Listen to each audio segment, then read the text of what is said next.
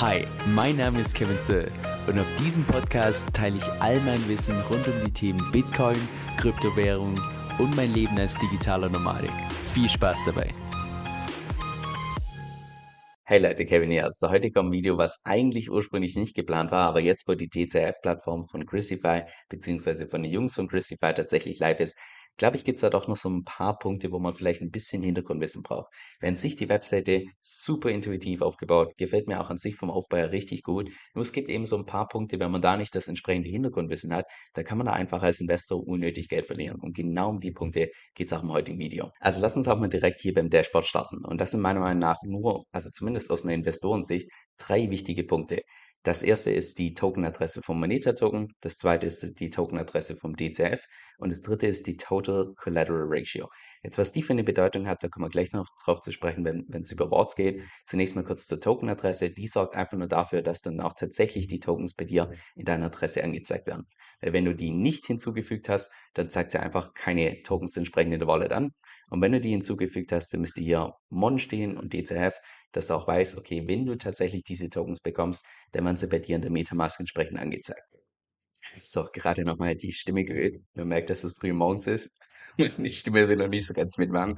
Aber anyway, lass uns direkt hier mit der Borrow-Funktion weitermachen. Und das ist jetzt der Part, wo du in der Theorie einen dezentralen Kredit aufnehmen kannst. Und Logik müsste dir relativ bekannt vorkommen, zumindest falls du auf meinem Kanal schon ein bisschen länger bist. Einerseits tust du Kollateral hinterlegen und wenn du das gemacht hast, kannst du tatsächlich einen dezentralen Kredit aufnehmen. Jetzt, ob du das tatsächlich tust, ganz ehrlich, ich glaube, das kann man sich gut überlegen, weil DCF ist eine Plattform, die komplett neu ist, komplett neue Smart Contracts und ja, die haben sich ziemlich ähnlich angelehnt bei Liquidity, aber trotzdem ist einfach, gibt es da keine Garantie, dass jetzt nicht in zwei Wochen ein Exploit kommt, irgendein Hacker eine Lücke findet und das, das Geld entsprechend weg ist. Das heißt, bei neuen Plattformen da größeres Kapital zu investieren, halte ich persönlich für hochriskant. Der Grund, warum ich das persönlich gemacht habe, ist einfach die Tatsache, dass ich jetzt in den letzten ungefähr eineinhalb Monaten habe ich knapp drei Bitcoins an Gewinn gemacht bei der Chrisify-Plattform und zwei Bitcoins davon habe ich jetzt reinvestiert. Das heißt, das sind reine Gewinne, die ich hier verspiele oder beziehungsweise ja einfach bereit bin zu verlieren und jetzt nicht irgendwie komplett frisches Kapital, das ich jetzt neu in die Kryptowelt oder so gebracht habe. Also, wenn wir jetzt mal hier entsprechend den Wort reinschauen, ich glaube, auch das dürfte dir relativ bekannt vorkommen oder selbsterklärend sein, in dem Moment, wo du das Ganze schon mal gemacht hast.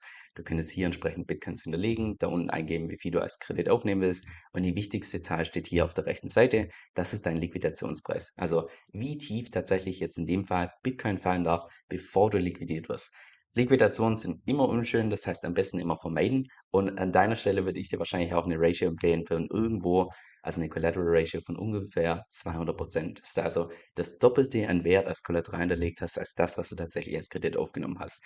Also ich an deiner Stelle würde nicht so riskant gehen, wie ich das beispielsweise mache oder auch wie Manu Haus das macht. Hintergrund ist ganz einfach der, dass wir uns das von unserem Lifestyle her leisten können, weil wir einfach keinen normalen Job haben, weil wir den Großteil vom Tag nicht weit weg sind vom Computer, weil ich persönlich beispielsweise auch meine Excel-Tabelle und so weiter im Hintergrund im Laufen habe. Das heißt, auch wenn Bitcoin nur um 5% droppt, bekomme ich sofort eine Benachrichtigung, sowohl auf dem äh, Laptop als auch auf dem Handy und so weiter. Also ich habe da einfach, oder wir haben da entsprechend das System, um auch tatsächlich dann frühzeitig handeln zu können, damit wir nicht liquidiert werden.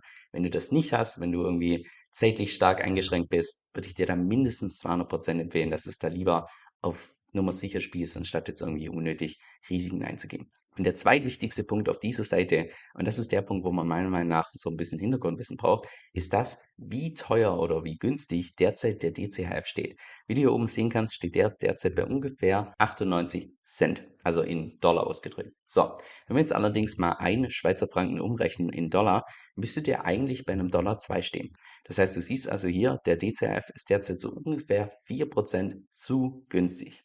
Jetzt, warum ist das wichtig? Einerseits würde das aussagen, naja, derzeit anstatt Tokens zu minden, könntest du die auch einfach kaufen, weil die derzeit besonders günstig sind. Das ist der eine Punkt, aber das ist, ja, ich sag mal, mehr oder weniger vernachlässigbar.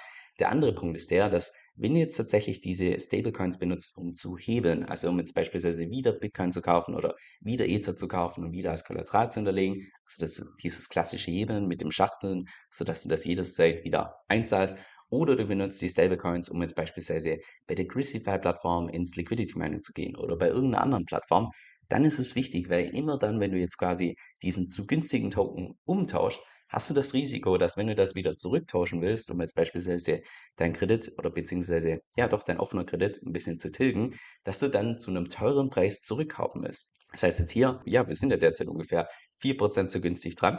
Stell dir mal vor, übermorgen fällt Bitcoin um 30%, du willst einen Teil von deinem Kredit wieder zurückzahlen und dann steht der DCF bei seinem normalen Preis. Das würde dann bedeuten, du zahlst 4% on top bei deinem Kredit. Also das sind Riesensummen, wenn du da entsprechend, also Riesensummen, ich meine jetzt nicht absolut gesehen bei der Menge hier, aber ich sag mal relativ gesehen, mal kurz 4% verlieren in ein paar Tagen, das haut schon relativ rein. Insbesondere wenn man das mal vergleicht mit was der Durchschnitt ist bei einem Aktienportfolio an Rendite über ein komplettes Jahr und du verblendest hier 4% innerhalb von einem Tag. Also das ist einfach eine Sache, die man hier berücksichtigen muss. Das heißt, in der derzeitigen Situation, meiner Meinung nach, wenn man da tatsächlich einen dezentralen Kredit aufnimmt, dann nur in DCF halten und damit irgendwas tun und nicht umtauschen, weil du eben beim Umtauschen einen ungünstigen Preis bekommst. Andersrum wäre es beispielsweise, wenn der DCF zu teuer wäre, dann lohnt es sich natürlich umso mehr, tatsächlich einen Kredit aufzunehmen und dann auch tatsächlich die Tokens umzutauschen, weil du dann einen zusätzlichen Gewinn entsprechend erwirtschaften kannst. Also das ist einfach eine Sache, die man im Auge behalten muss, insbesondere deshalb, ja der DCF per Design theoretisch zwischen einem Dollar oder beziehungsweise einem Schweizer Franken und einem Schweizer Franken 10 schwanken kann. Das heißt, wenn jetzt tatsächlich der DCF sich preislich ähnlich entwickelt wie beispielsweise der LUSD von Liquidity, also der Stablecoin für Liquidity, ja, dann kann der auch mal über mehrere Wochen bei einem äh, Schweizer Franken 2 stehen, Schweizer Franken 3, Schweizer Franken 4 oder ähnliches, weil eben da nicht direkt ein Arbitragemechanismus greift in dem Moment, wo der Preis ein bisschen zu teuer ist. Und das ist einfach eine Sache, die ziemlich wichtig ist in dem Moment, wo du ein Wort entsprechend aufnimmst. Und jetzt zum zweiten oder drittwichtigsten Punkt, und das ist der Punkt, den wir hier gerade auf dem Dashboard gesehen haben, das ist die Total Collateral Ratio.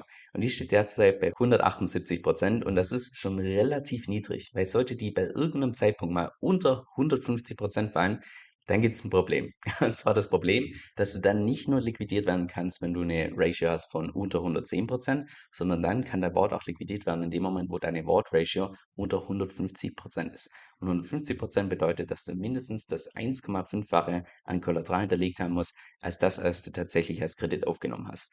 Von daher sollte jetzt beispielsweise heute oder morgen Ethereum und Bitcoin stark fallen um 20, 30 Prozent, dann wären wir hier eben nur bei unter 150 Prozent und dann wären im Prinzip alle Warts gefährdet, die zu dem Zeitpunkt unter 150 Prozent sind. Das heißt, auf die Ratio hier auf jeden Fall achten. Sollte die mal gefährlich nah an 150 Prozent gehen, dann würde ich persönlich folgendes tun, dass ich einen Teil von meinem Kredit entsprechend zurückzahle, sodass mein Wort einer zu den sicheren gehört bei 160, 170, 180 Prozent, damit mein Wort auf jeden Fall nicht liquidiert wird, sondern nur der von anderen Leuten, die das entsprechend nicht wissen oder einfach nicht auf dem Schirm haben. Okay, dann lass uns jetzt mal mit dem Stability Pool weitermachen und vielleicht mal vorweg die Frage klären, was denn überhaupt dieser Stability Pool ist und warum der überhaupt da ist. Weil wenn du die Funktionsweise verstanden hast, dann erklärt sich auch, woher dann tatsächlich deine Rendite kommt und auf was du tatsächlich achten musst.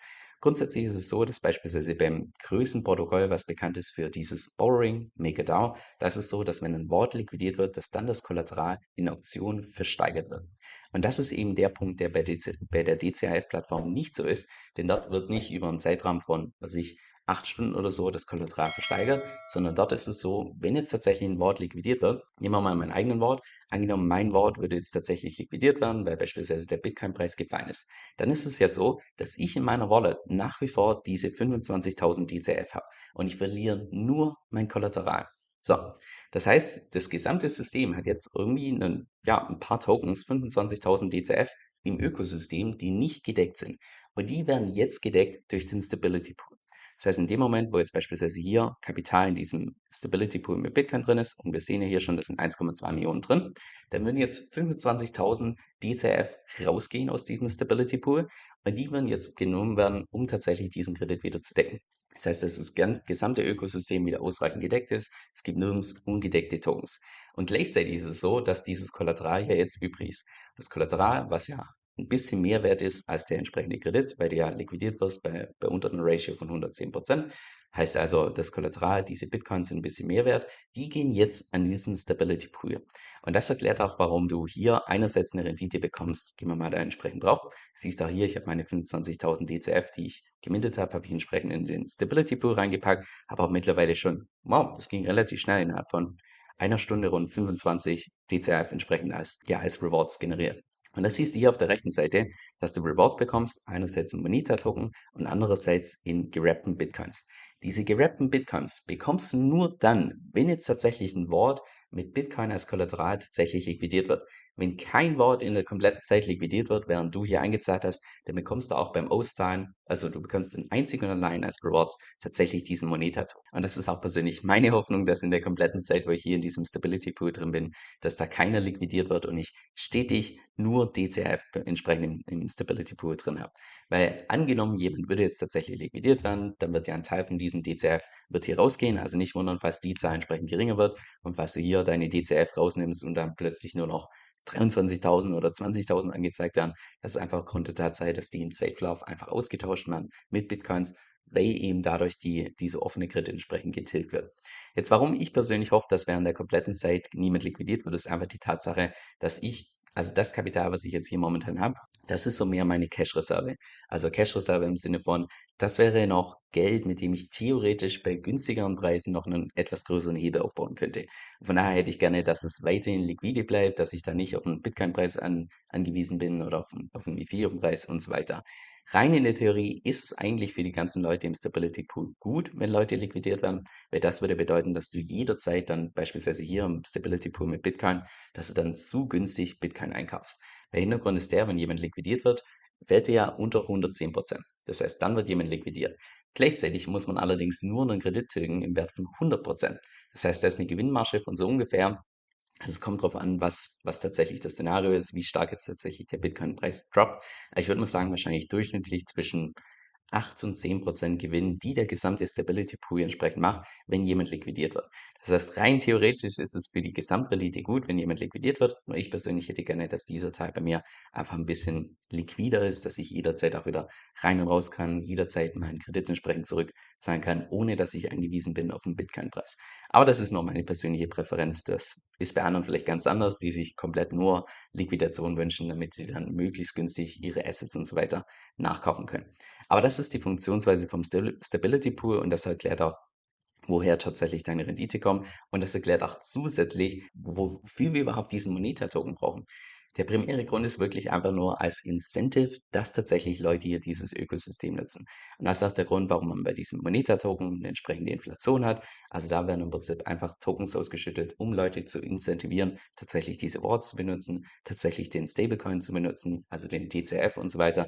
Das ist der primäre Use Case vom Moneta-Token, warum überhaupt der nötig ist. Und da kommen wir jetzt gleich drauf zu sprechen, im Staking. Und wie du sehen kannst, setzt sich Rendite aus drei verschiedenen Komponenten zusammen. Wir haben einmal den DCF, also in Stablecoin, dann haben wir Ether und gerappte Bitcoins, also die Tokens, die man tatsächlich als Kollateral hinterlegen kann. So, jetzt lass uns die mal gemeinsam durchgehen und einfach die Frage klären, woher denn tatsächlich die Rendite kommt, weil das erlaubt ja einfach auch so ein Stück weit in die Zukunft zu schauen, welche APR denn da langfristig tatsächlich realistisch ist und was vielleicht eher unrealistisch ist. Also lass uns hier mal beim DCF starten. Da kommt die Rendite daher, dass der DCF, der Stablecoin, ja verschiedene Pack-Mechanismen hat, um tatsächlich seinen Preis von ungefähr einem Schweizer Franken zu halten. Jetzt habe ich auch schon ein ausführliches Video, ich glaube, es ging 20 Minuten, wo ich die ganzen Pack-Mechanismen und so weiter erklärt habe. Das werde ich dir unten in der Beschreibung verlinken. Wir gehen jetzt nur auf den Punkt ein, der tatsächlich hier relevant ist, und das ist die sogenannte Redemption. Das ist das englische Wort für einlösen. Weil in dem Moment, wo jetzt beispielsweise der DCF zu günstig ist, also unter einem Schweizer Franken steht, könntest du zu jeder Zeit ein DCF eintauschen gegen beispielsweise den Face Value in Ether. Das heißt, ein DCF könntest du jederzeit umtauschen in einen Schweizer Franken in Ether. Und wie das geht, leider gibt es derzeit die Funktion noch nicht. Die ist coming soon. Also kommt wahrscheinlich jetzt die nächsten paar Stunden oder Tage, geht das entsprechend noch live. Ich persönlich habe mir da allerdings mal schon mal einen Screenshot gemacht, weil die Redirection ein bisschen langsam war, konnte man so ganz kurz immer reinschauen auf die Webseite, habe ich ganz kurz einen Screenshot gemacht. So wird die Webseite entsprechend aussehen. Und wie du hier sehen kannst, ist die Redemption Fee derzeit 0,4%. Einfach als Beispiel, angenommen der DCF steht bei 95 Rappen, also 5% zu günstig, da könntest du den umtauschen gegen einen Schweizer Franken abzüglich dieser Redemption Fee von 0,4% in Ether, die du dann jederzeit zurückbekommen würdest. Und jedes Mal, wenn es jemand macht, also jedes Mal, wenn im Prinzip die ganzen Arbitrageure oder auch die ganzen Bots hergehen und den Preis stabilisieren, fällt diese Redemption Fee an. Und das ist die Fee, die entsprechend an die Leute geht, die, entsprechend diesen Moneta Token staken. Das ist also der erste Part, wo tatsächlich die Rendite herkommt. Und der ist, ich würde mal sagen, primär davon abhängig, wie volatil tatsächlich dieses Stablecoin ist. Ganz zu Beginn, wenn das Stablecoin relativ klein ist, wie beispielsweise derzeit, wenn das Volumen relativ gering ist, kann man relativ leicht diesen Preis entsprechend ja einfach bewegen. Von daher wahrscheinlich ganz zu Beginn ein bisschen höher. Und je größer der DCF wird, desto geringer die Volatilität und dementsprechend auch die Rendite. Und gleichzeitig ist es so, dass wir derzeit im Bärmarkt sind. Das heißt, kein Mensch will derzeit irgendwelche Worts benutzen, kein Mensch will derzeit Hebel benutzen, weil jeder denkt, dass Bitcoin und Ether natürlich auf Null gehen. also eigentlich wäre es in der derzeitigen Phase wahrscheinlich mit Abstand am rentabelsten, tatsächlich solche Tools zu nutzen. Aber derzeit herrscht einfach zu viel Angst, dass zu viele Leute das einfach entsprechend nicht nutzen. Und dementsprechend ist derzeit wahrscheinlich die Nachfrage nach dem DCF ich sag mal, gemäßigt, aber spätestens dann, wenn wir tatsächlich Richtung Bullmarkt gehen, kann ich mir gut vorstellen, dass danach deutlich mehr Leute, also dass dann wieder Gier aufkommt, Leute heben wollen, Leute, die diesen Wort benutzen. Äh, dem Moment, wo die diesen Wort benutzen, um zu heben, das heißt DCF verkaufen, drücken die den Preis, Redemption Fee fällt an und dass dann dementsprechend auch die Rendite wieder ansteigt, also je nach Marktphase. Das ist einerseits die Größe vom DCF, ist wahrscheinlich dort entscheidend und zweitens auch die Marktphase. Dann lassen Sie jetzt mal noch zu Ether und gerappte Bitcoins kommen, woher dort die Rendite kommt. Und dort ist es so, dass wenn du jetzt entsprechenden dezentralen Kredit aufnimmst, jetzt beispielsweise in Ether, und hier beispielsweise 100 Ether hinterlegst und dann 50.000 Schweizer Franken als Kredit aufnimmst, dann zahlst du hier noch zusätzlich eine Borrowing Fee von 0,5%. Das wären jetzt hier in dem Fall 250 Schweizer Franken, die du einmalig als Gebühr zahlst. Das ist nicht wie bei anderen Modellen, dass du dort irgendwie jährlich eine, ähm, eine Zinsrate zahlst, sondern dort zahlst du einmal eine Borrowing Fee von ungefähr 0,5%. Und diese 0,5% geht entsprechend an die Leute, die mit dem Moneta-Token Staking betreiben. Und zwar nicht nur, wenn du ein Wort aufnimmst mit Ether, also wo du Ether als Kollateral hinterlegst, sondern auch, wenn du ein Wort erstellst mit gerappten Bitcoins. Und das erklärt im Prinzip, warum wir hier eine Rendite haben, die sich aus drei verschiedenen Komponenten zusammensetzt. Einmal DCF, einmal Ether, einmal gerappte Bitcoins. Und heißt auch gleichzeitig, dass je erfolgreicher die DCF-Plattform wird, je mehr wir Richtung Bullenmarkt gehen, desto höher ist wahrscheinlich auch hier die APR. Das heißt, tendenziell in einem Bärenmarkt, wo relativ wenige Leute tatsächlich hebeln wollen und so weiter, da hält sich das wahrscheinlich noch in Grenzen. Also ich meine, derzeit ist die APR natürlich unglaublich hoch, weil die Plattform relativ neu ist, weil das Total Value Log noch derzeit absolut gering ist. Aber spätestens dann, wenn sich das mal so, ja, ich sag mal, nach ein paar Wochen, ein paar Monaten eingependelt hat, wird das wahrscheinlich deutlich sinken. Einfach aufgrund der Tatsache, dass wir momentan in einer Marktphase sind, wo, ich sag mal, die Nachfrage nach solchen Tools wie Borrowing und so weiter einfach begrenzt ist. Aber wie gesagt, spätestens dann, wenn wir Richtung Bullmarkt gehen, kann ich mir gut vorstellen, dass da einiges geht. Insbesondere dann, wenn sich tatsächlich die DCF-Plattform international so ein bisschen durchsetzt, was dieses Borrowing und so weiter angeht, weil derzeit kennt es ja noch kein Mensch außer der Dachraum und vielleicht eine kleine Community in, in Russland, weil das ja erst gestern live gegangen ist. Logischerweise kann das jetzt nicht weltbekannt sein, aber wenn das, je bekannter das wird, desto besser wird dieser Moneta-Token performen und desto höher wird auch die Rendite sein. Das heißt, wenn du im Prinzip auf den Erfolg von der DCF-Plattform setzen willst, dann ist wahrscheinlich der Moneta-Token hier der richtige Token, um tatsächlich hier einzukaufen. Nur Stand heute, jetzt der erst gestern gelauncht ist, ich tue mir schwer, mir vorzustellen, was da derzeit ein guter Preis ist. Wenn wir da mal reinschauen, der steht derzeit bei knapp 3 Dollar. Und wie man hier sehen kann, direkt zu Beginn Sniperbots aktiv gewesen, direkt mal den Preis hochkatapultiert. Also es wird wahrscheinlich jetzt die nächsten paar Tage noch ein bisschen volatiler. Ich persönlich gehe davon aus, dass der Preis wahrscheinlich noch mehr ansteigt, bevor dann irgendwann wieder fällt, dann wieder ansteigt und wieder fällt, bis es dann mal irgendwann seinen Preis gefunden hat. Aber das ist im Prinzip so das größte Risiko, wenn du jetzt tatsächlich hier mit Moneta-Tokens in Staking gehst, dass du dort einfach dass die Rendite, die du bekommst, nicht die eventuellen Kursverluste wieder gut machen. Aber derzeit bei 1200 Prozent, also ja, da müsste der Moneta-Token schon ordentlich fallen, dass du dort äh, entsprechend nicht nach mehreren Wochen wieder in Gewinn bist. Aber so viel mal zum Staking des Moneta-Tokens. So, damit sind wir auch schon die wichtigsten paar Punkte von dieser Webseite entsprechend durchgegangen. Hoffentlich hast du jetzt ein besseres Verständnis, woher die Rendite tatsächlich kommt und was vielleicht realistisch ist.